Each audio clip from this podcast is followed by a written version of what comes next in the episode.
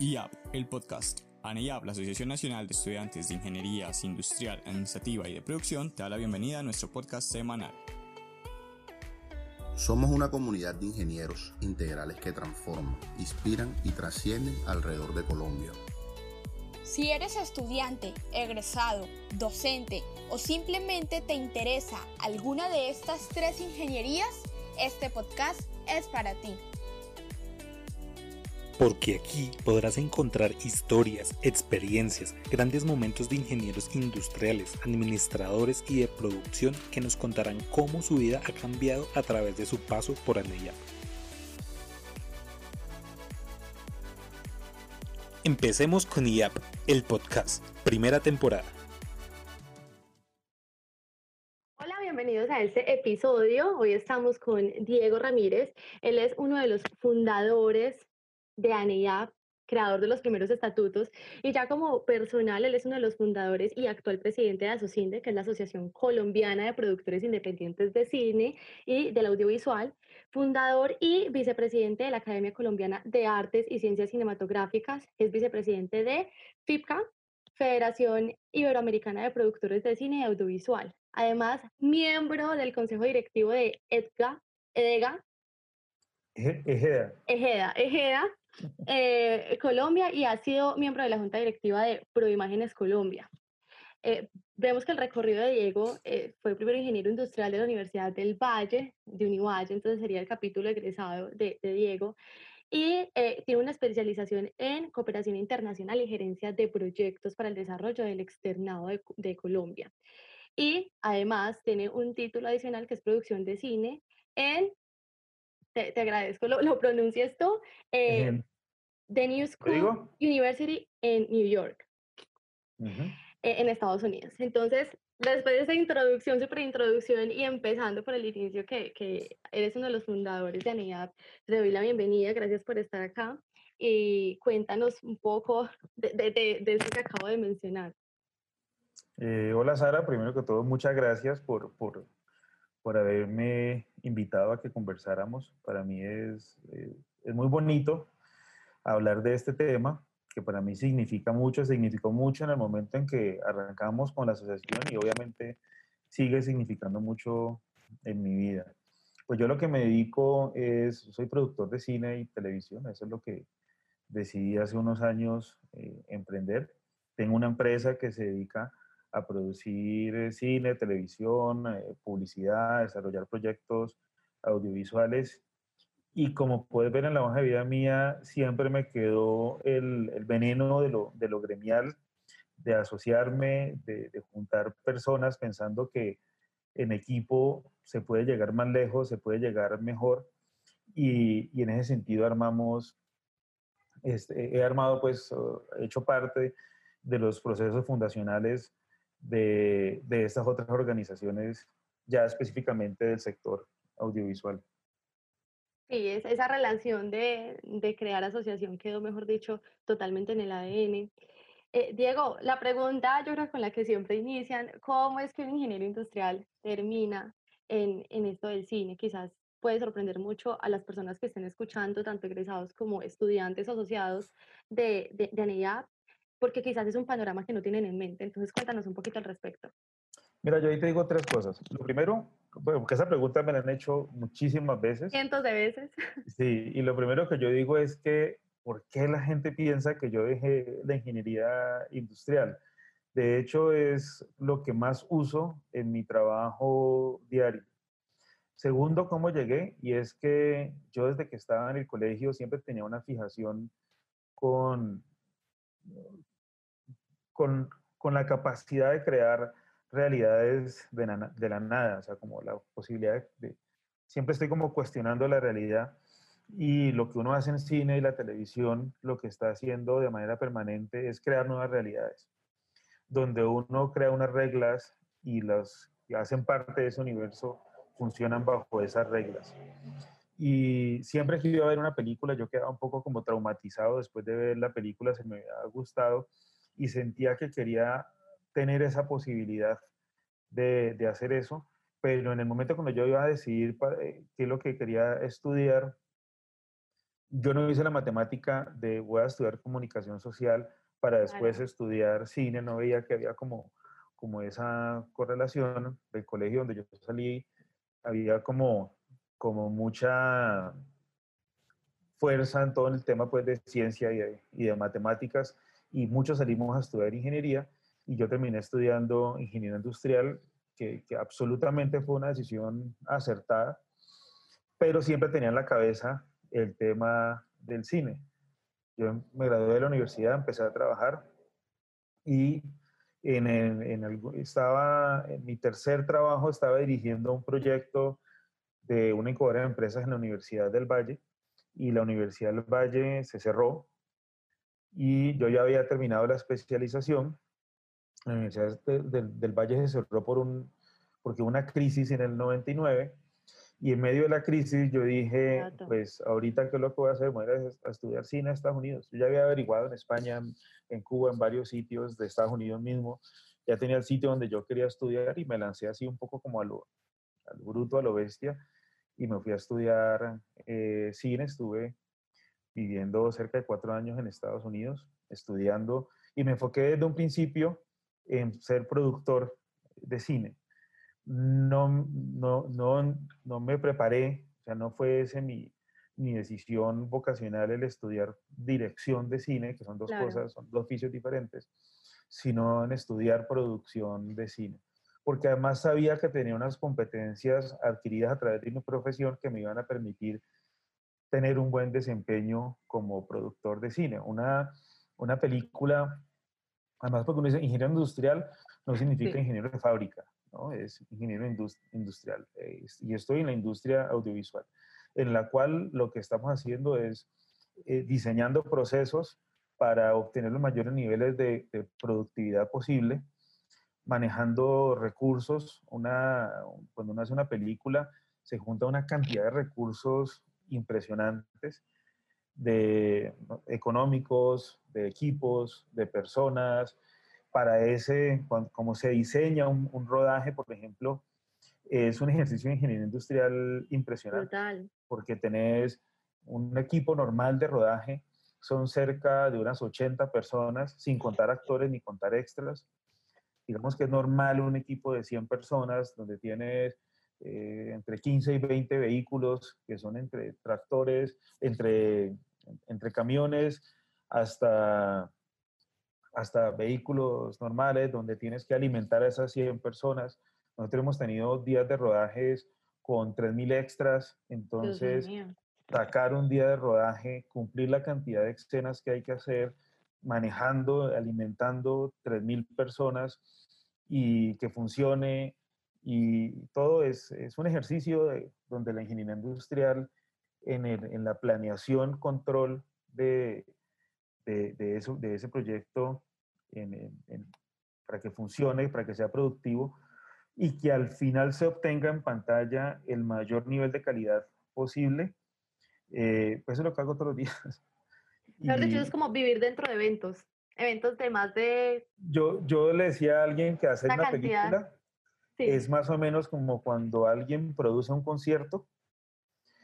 Eh, más o menos todo lo que significa producir un concierto. Lo que pasa es que nosotros lo hacemos 36 veces en 36 días, uno seguido Diario, totalmente diario. Totalmente diario, porque además en un rodaje, por ejemplo, se trabaja 12 horas diarias, se trabaja 6 días a la semana.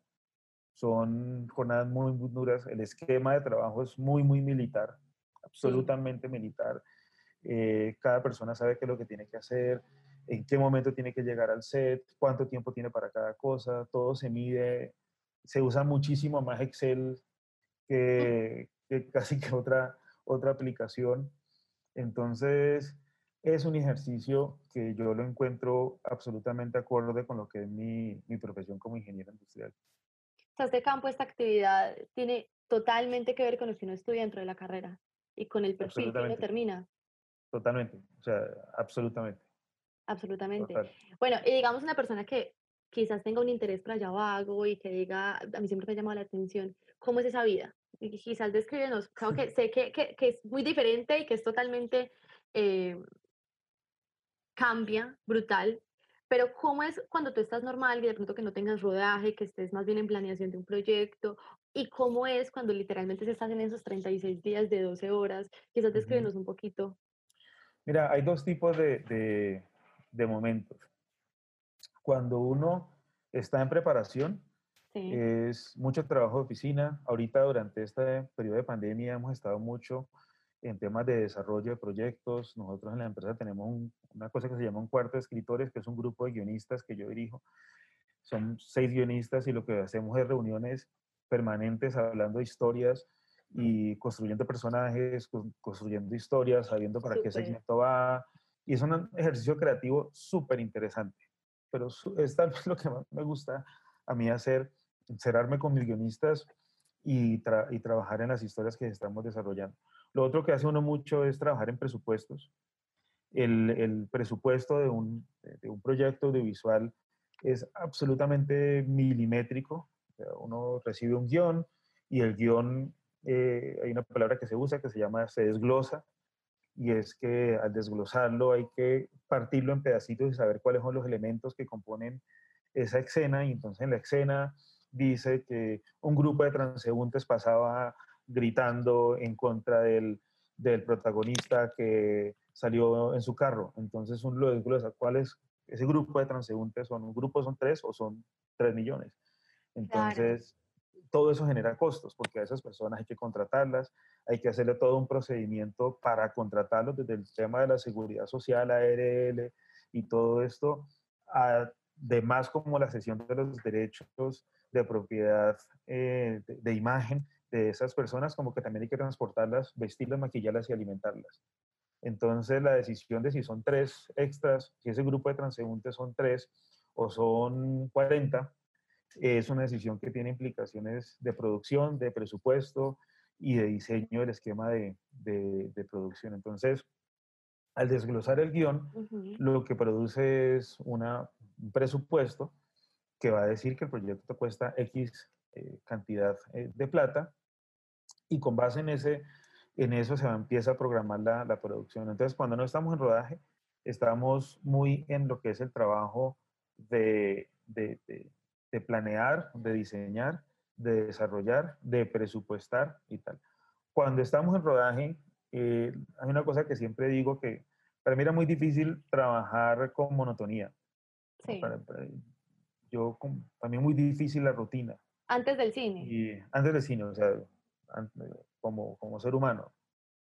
Y lo que sí, este es un trabajo que es muy estresante, es muy, muy, muy estresante, porque cualquier cosa puede salir mal. O sea, es una cosa muy simple y es la cantidad de variables que pueden ser controladas son menores que la cantidad de variables que no pueden ser controladas. O sea, desde un punto de vista de enfoque sistémico, es, es esa la situación. Entonces uno puede controlar, eh, no puedes controlar el tráfico, de la ciudad. No puedes controlar el clima y estás rodando en un exterior con 700 extras, donde ese día justo es donde el carro va a dar vueltas, donde va a explotar, donde has contratado el helicóptero para la cámara desde arriba, los dos drones están y llueve. Entonces no puedes controlar eso. esa, es, exacto. Y entonces es un tema de estrés. Pero por otro lado, hay dos cosas que, son, que a mí me parecen muy interesantes y es que no hay rutina y te da la posibilidad de, de entrar a conocer universos que uno, si no es a través de esto, no los conocería. Entonces uno puede estar eh, rodando un día, o sea, yo perfectamente puedo estar en un día en caballo subido en algún lado viendo locaciones en la, en la Sierra Nevada de Santa Marta.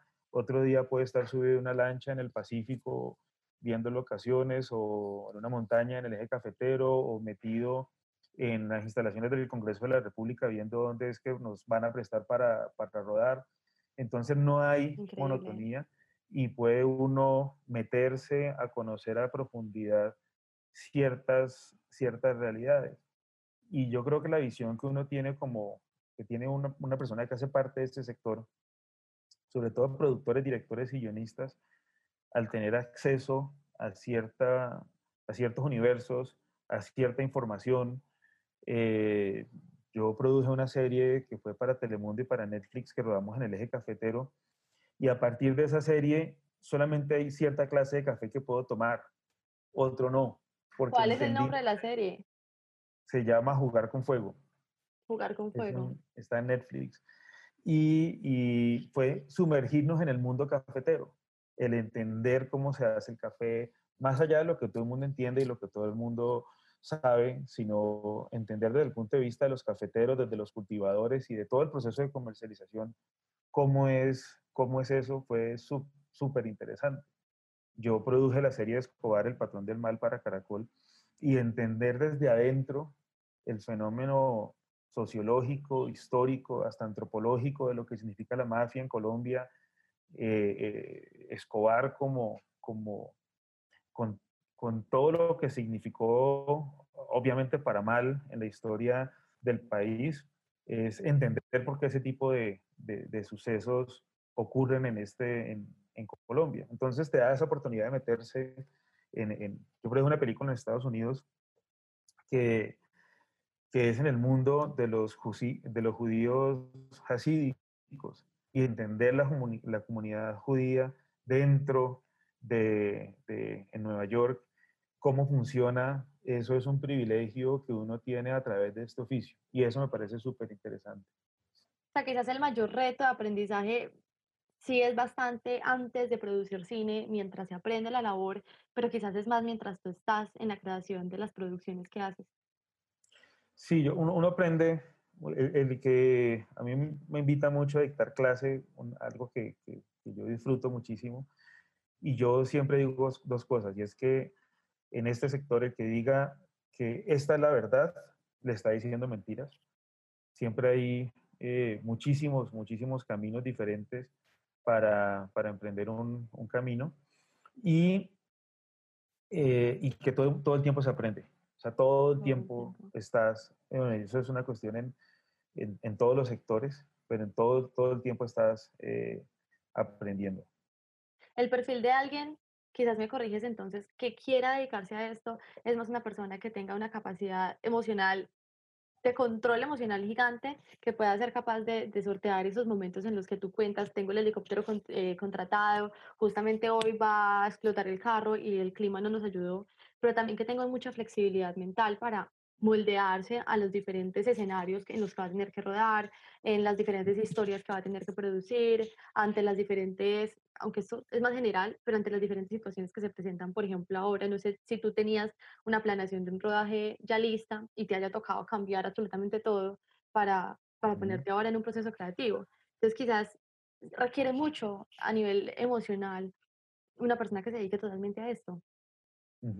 Mira, sí, sí, total, porque, porque el estrés es, es, es muy fuerte, lo que está en riesgo es mucho. Para, para explicar, un día de rodaje puede costar 10 millones de pesos, pero puede costar 400 millones de pesos. O sea, eso es lo que, lo que puede estar en juego allí, o puede costar un millón de dólares un día de rodaje. Acá en Colombia no puede decir que puede costar día de rodaje entre 40 millones de pesos y 500 millones de pesos. Solo el rodaje, ya luego viene temas de edición, de... Eh, claro, no, eh, una, película, una película normal en Colombia es una, una película de 3 mil millones de pesos. Eso es lo que, Increíble. que cuesta normalmente una película. Una serie de televisión eh, no muy costosa, normal, está en los 10 mil millones de pesos. y de ahí pues para, para arriba. Y claro, obviamente hacen proyectos de, de valores eh, mucho menores, pero sí hay que tener uno, hay, hay, que tener, sobre todo hay una, que tener una capacidad de planeación muy fuerte, que eso es una condición inherente al, al oficio de ser ingeniero industrial, de, de planear dónde está eh, todo. Y es, listo, ¿qué pasa? No es como, uy, llovió, no hemos pensado en esto, ahorita qué vamos a hacer. Es como que, uy, llovió, ¿qué vamos a hacer? Ya lo tengo. Entonces ya tengo un, una cosa que se llama un set cover, un cover set, que es, nos vamos para tal sitio y, entonces si está lloviendo lo hacemos esto. Hay, hay, hay plan B, plan C, plan D, plan F y de pronto el plan H es, nos quedamos mirando la lluvia porque definitivamente no había otra cosa diferente para hay hacer. Que evitarlo igual. Y eso tiene que estar metido en la contingencia. ¿no? En la contingencia tiene que saber y hay un seguro que siempre se contrata, que mira ese tipo de contingencias al cual de pronto, al cual probablemente se pueda, se pueda acudir para salvar ese día, pero es un ejercicio de planeación permanente donde adicionalmente hay que entender una cosa en, este, en este negocio y es que eh, lo que estás haciendo es una obra audiovisual y esa obra audiovisual se trata acerca de contar historias que tienen elementos dramáticos que son difíciles de conseguir. ¿no? Es, es, una comedia, entonces es difícil. hacer comedia es dificilísimo, súper complicado. Eh, o es un drama. Más complejas? Es, es, muy complejo, es muy complejo hacer comedia que funcione bien. Eh, pues estás haciendo un drama, estás haciendo un thriller, estás haciendo lo que sea y están implicados directamente emociones humanas. Sí. La labor de un actor que yo respeto y que absolutamente nunca podría hacerla es hacer sentir que está viviendo esas emociones de una manera auténtica, genuina, rodeado de 100 personas y donde hay muchos que le están diciendo, hey, no tenemos tiempo, me está pasando esto, me está pasando eh, lo otro, no hay más tomas, eh, lo que sea que está sucediendo alrededor. Entonces hay una presión muy fuerte sobre la sensibilidad en ese día.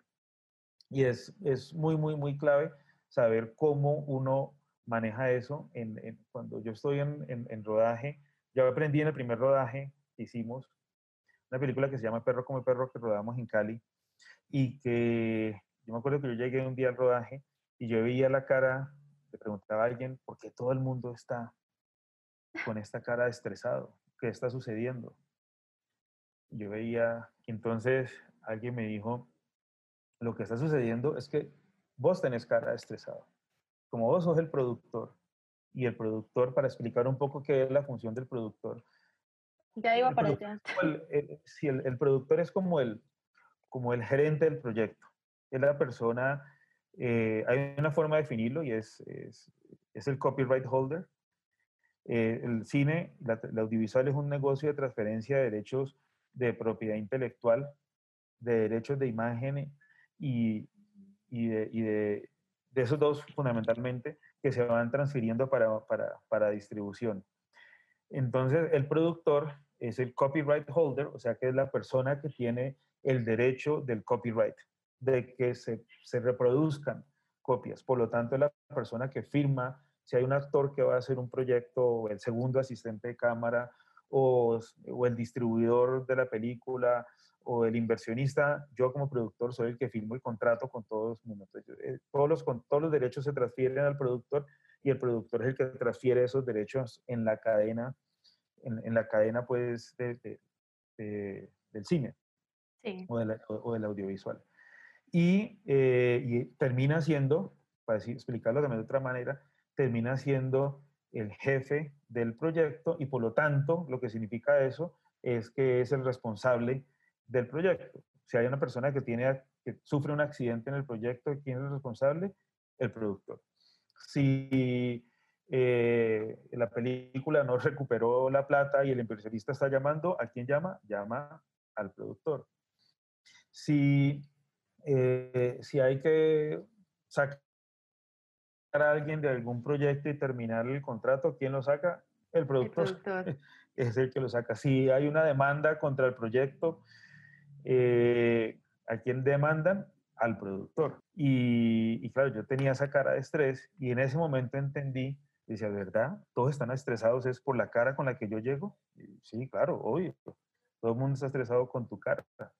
Entonces yo entendí que yo, y si con la gente que, con la que yo he trabajado y ha trabajado conmigo, a veces me preguntan, ¿cómo haces para estar tan tranquilo en un set eh, de rodaje? Y yo digo, yo no estoy tranquilo. Pero en el fondo sí que me muero, pero me toca estar con una buena cara. Es mi obligación eh, estar con una cara absolutamente tranquila para que cuando la gente me observe diga, ah, este man está tranquilo, entonces pues todo está en, en orden. Porque es muy importante en esos grupos de trabajo el estado de ánimo de todo el mundo.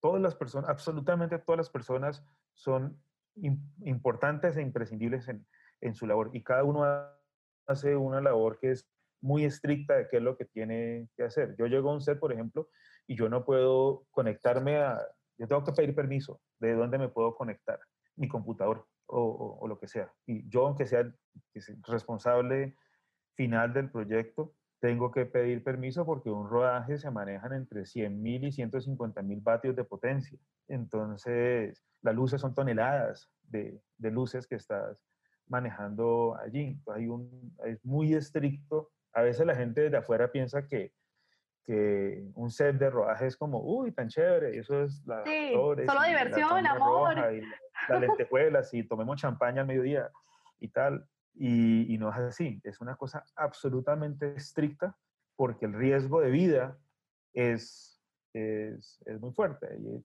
ahí subes una cámara en un carro que está persiguiendo otro carro y pues esas personas están allí a 70 kilómetros por hora esquivando una cosa y esquivando la otra, están colocando en riesgo su vida. Y pues obviamente hay que hacer, lo más importante en un set es, es la seguridad. Entonces es muy estricto como es, cuando la gente que no sabe de esto va a una película, lo que les sucede es que terminan aburridos.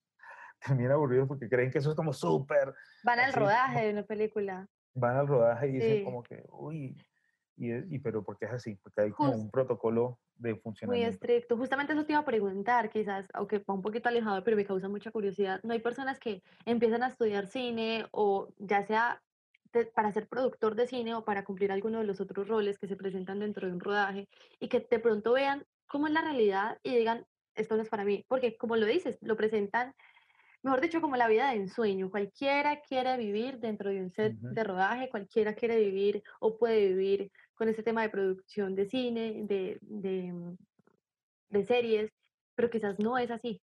Entonces, no sé si hay mucha como deserción, o si sea la palabra, de las personas que se quieran dedicar a esto. Sí, hay mucha deserción porque, porque es, es muy fuerte, o sea, la carga de trabajo es muy dura. El, hay que tener pellejo, hay que eh, tener la capacidad de, todo lo que yo te decía, son 12 horas al día, de las cuales son una hora para el almuerzo, pero una hora no es una hora, una hora son 60 minutos, exactos. O sea, cuando Con cero segundos. cuando se corta el almuerzo, el asistente de dirección dice 12.47, eh, cortamos para almuerzo, 1 y 47 nos vemos en el set. Y tú estás a la 1 y 46 viendo cómo todo el mundo va aproximándose al set y a la 1 y 47 el asistente de dirección dice, arrancamos, seguimos. O sea, no es, la gente no puede llegar un minuto tarde.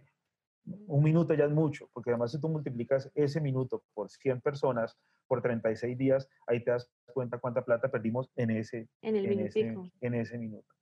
Y eh, entonces, claro, es un embale muy, muy fuerte y, y, muchas personas no tienen la capacidad de resistirlo, sobre todo las que llegan con, con, con esa, bajo la premisa de, de, como de la farándula, como esas cosas que se van creando. Pero este, este, esto, esto también tiene unas, unas, unas recompensas muy bonitas. Y es que eh, pues estos proyectos se, trabajan muy duro, pero se crean equipos que se convierten en familias se resuelven problemas, si uno logra, que yo creo que en los proyectos nuestros lo hemos logrado, si uno logra crear esa sensación de, de familia, de equipo, de trabajo en conjunto, donde cada una de las personas es respetada, donde cada una de las personas es, es valiosa, eh, sacan proyectos increíbles eh, adelante.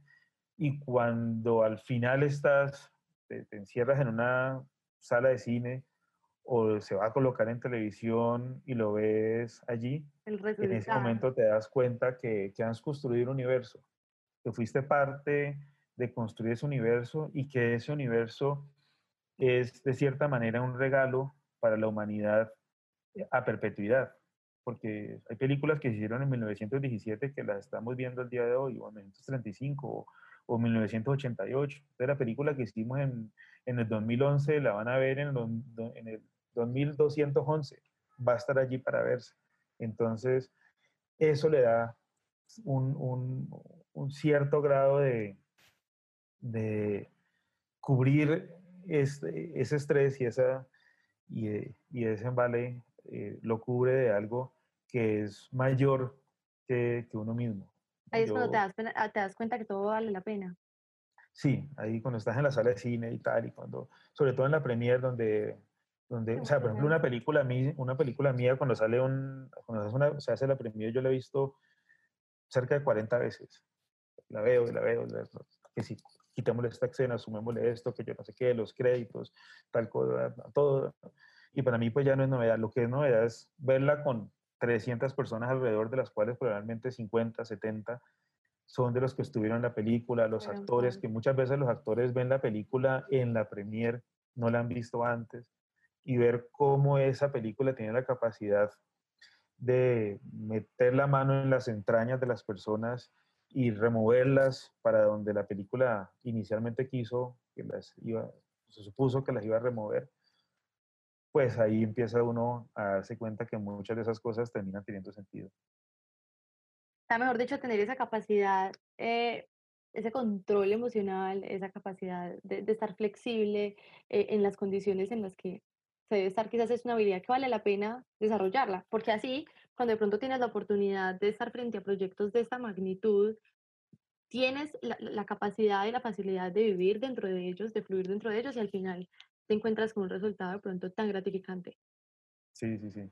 Es algo que sí o sí hay que formarlo, mejor dicho. Tú mencionas algo que es muy bonito, que quizás a, mi parecer rompe cierto paradigma y es que dices que todos, absolutamente todos son importantes e indispensables.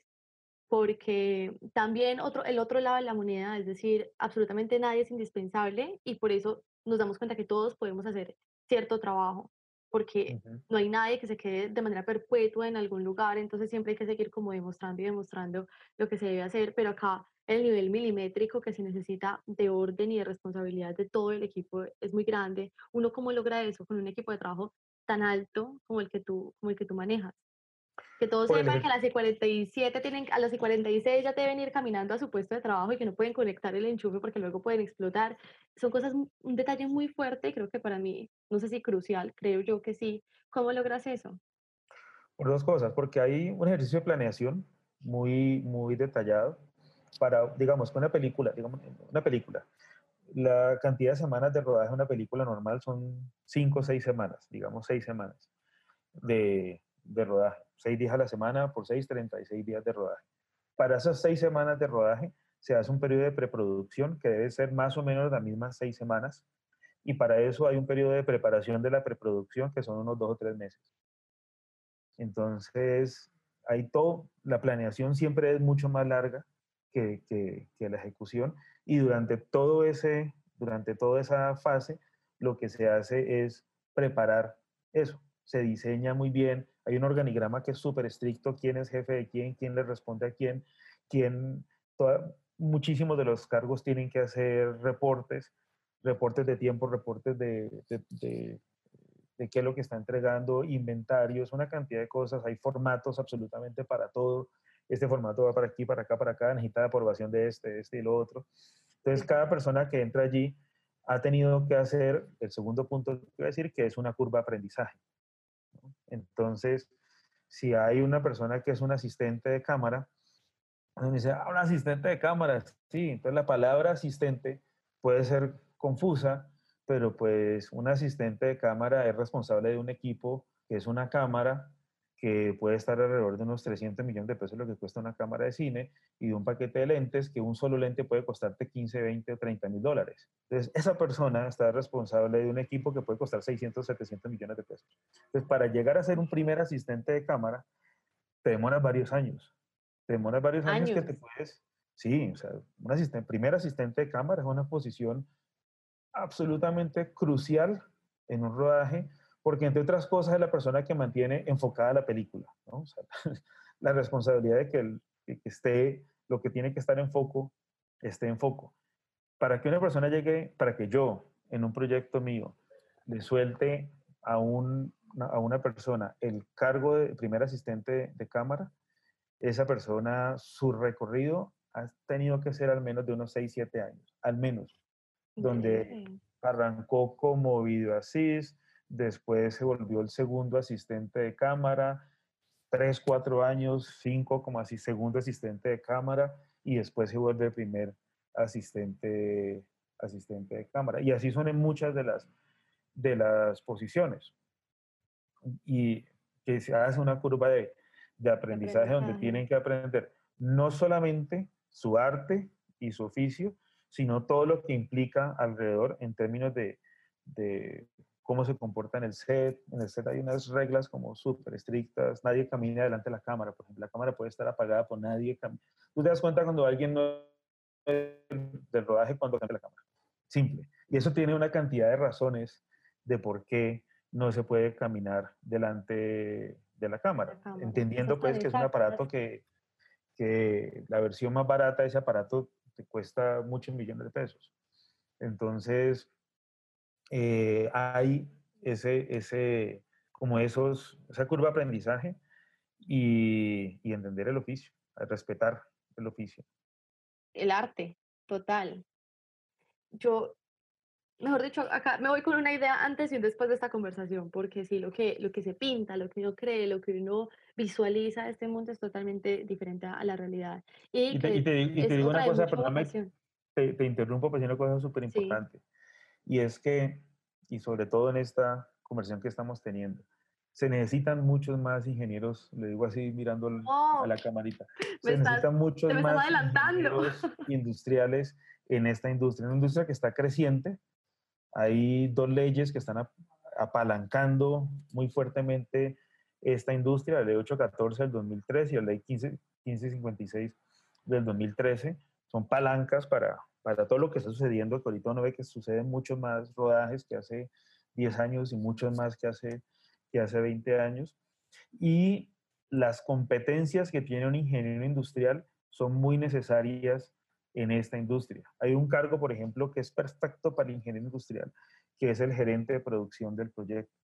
Y es la persona que es responsable de manejar la productividad. La productividad. Porque es la persona que cuando yo elaboro, el productor es el responsable de elaborar el presupuesto. Pero cuando ya el presupuesto, cuando el proyecto se va a poner en marcha, se lo entrega al gerente de producción, que es la persona encargada de controlar los, el presupuesto, de autorizar la ejecución de ese, de ese presupuesto, de administrar todos los procesos administrativos y legales del, del, y blindar el proyecto desde ese punto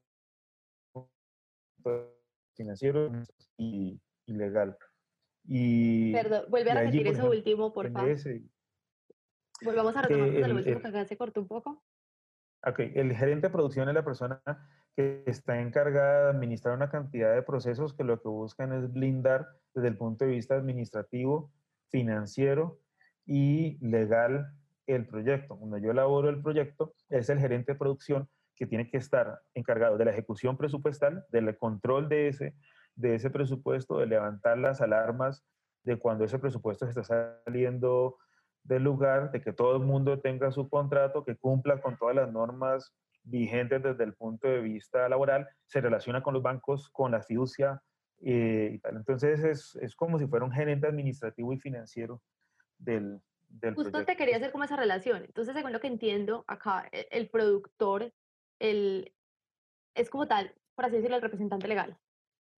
¿cierto? Sí, como el gerente. El representante legal. Entonces, que bien o mal toda la responsabilidad recae por más presente o no presente que esté, aunque tiene más responsabilidad em, física, o sea, tiene, digamos, más operación que bien o mal tiene que llevar a cabo. Y el gerente de, del rodaje de la producción. es gerente de producción. Es, el gerente, por ejemplo, el gerente de la empresa, por así decirlo. Ya después de todo el plan. Es como el, es como el gerente administrativo, y, financiero. y de recursos humanos, por decirlo, por decirlo así. Porque por otro lado, hay, hay un jefe de producción que es el encargado de la producción física del rodaje. Se toma uno, cámara 3. No, ese es el asistente de dirección. Este mundo es muy complejo. Sí, no, por eso te digo que es una, organización súper militar donde cada uno sabe exactamente lo que tiene que hacer y no... Su alcance, sus límites. Sí, por ejemplo, yo en un rodaje, yo no estoy autorizado para ayudar a, a, mucha gente. Yo no puedo ponerme a ayudar en cosas... Ni buena gente. no, Más porque, menos. porque yo no puedo ayudar en cosas en las cuales no tengo la competencia. Si yo veo que una luz está mal colocada o que un, un cable está mal tirado, yo no puedo organizar el cable yo tengo que llamar no al asistente de luces, sino al jefe de todos los de luces y decirle, ese cable yo creo que está mal puesto. Y esa persona organiza internamente a su equipo y alguien viene y mueve el cable. Increíble. Es porque por ese cable están pasando 60 mil vatios de potencia. Entonces, pues obviamente no, todo, todo eso tiene como una, una razón como muy... Militar, así tal cual como lo dices, militar. Sí. Cuando justamente te quería hacer esa pregunta, eh, ¿cómo está el, esta actividad, cómo está este sector con ingenieros industriales? Me dice que faltan ingenieros industriales. Ahora entonces, si alguien que está escuchando esto dice, es un camino que me puede llegar a, llamar la atención, ¿qué es lo que debe hacer? ¿Cómo construye ese camino para poder llegar a, a, este cargo o a puestos de pronto bajo la curva de crecimiento que se necesitan para alcanzar esa posición y tener el alcance dentro de este mundo que es totalmente diferente? Pues yo creo que es como buscar casas productoras audiovisuales, que es donde las casas productoras son las que desarrollan y, producen pues, los, los proyectos, y allí empezar a, a ver por qué camino eh, le interesa más. es como, como hacer ese, ese recorrido, encontrando esas, esas casas productoras. Pero es muy factible, o sea, es algo que se puede dar y que no es como una en un millón. No, no, no, es muy factible, se, necesitan, se necesitan ingenieros industriales, eh, aquí hay procesos, como te digo, todos los procesos que suceden en cualquier industria suceden acá, todos. Entonces, todos es, hasta más. Es, es, a veces hasta más. Y es entender como ingeniero industrial que no es un ingeniero de fábrica, que esto es un sector eh, real, que aquí todo lo que los, temas laborales, los temas tributarios, los temas fiduciarios, los temas financieros, nosotros estamos hablando, por ejemplo, una de las cosas que yo hago permanentemente es armar proyectos de inversión, donde al inversionista que se le entrega tasa interna de retorno, tres escenarios posibles de recuperación, flujos de caja, hacemos valoraciones de, de, los proyectos económicos, llevamos a valor futuro flujos de, flujos de caja, traemos a valor presente flujos de futuro de recuperación. Ingeniería económica la usamos todos los días para, porque al final está diciendo, señor inversionista, coloque X cantidad de plata y, y esto es el modelo de negocio que yo lo estoy presentando y pues al inversionista hay que hablarle en, en las palabras que le hablan el inversionista. Claro. Mejor dicho, esto tiene una gama completa para poder implementar todo lo que nosotros estamos construyendo. Como ingenieros, como estudiantes, eh, desde la misma asociación, no es un mundo tan imposible de alcanzar y tiene muchas variedades. De pronto la gente dice, no, para yo estar en el cine o soy productor o soy actor, pero no, hay una cantidad gigante de, de roles, de puestos, de, de, responsabilidades que podemos empezar a asumir y quizás es un mundo en el que podemos estar un poquito más curiosos porque sí es lograble, sí es alcanzable. Sí, total. Gracias por escuchar IAP el podcast. Te invitamos a ingresar al link en la descripción para conocer más de ti y ayudarnos a mejorar cada vez más esta experiencia. Síguenos en nuestras redes. Si quieres conocer más de ANEIAP, ingresa a www.aneyap.co. Nos vemos la próxima semana con un nuevo capítulo.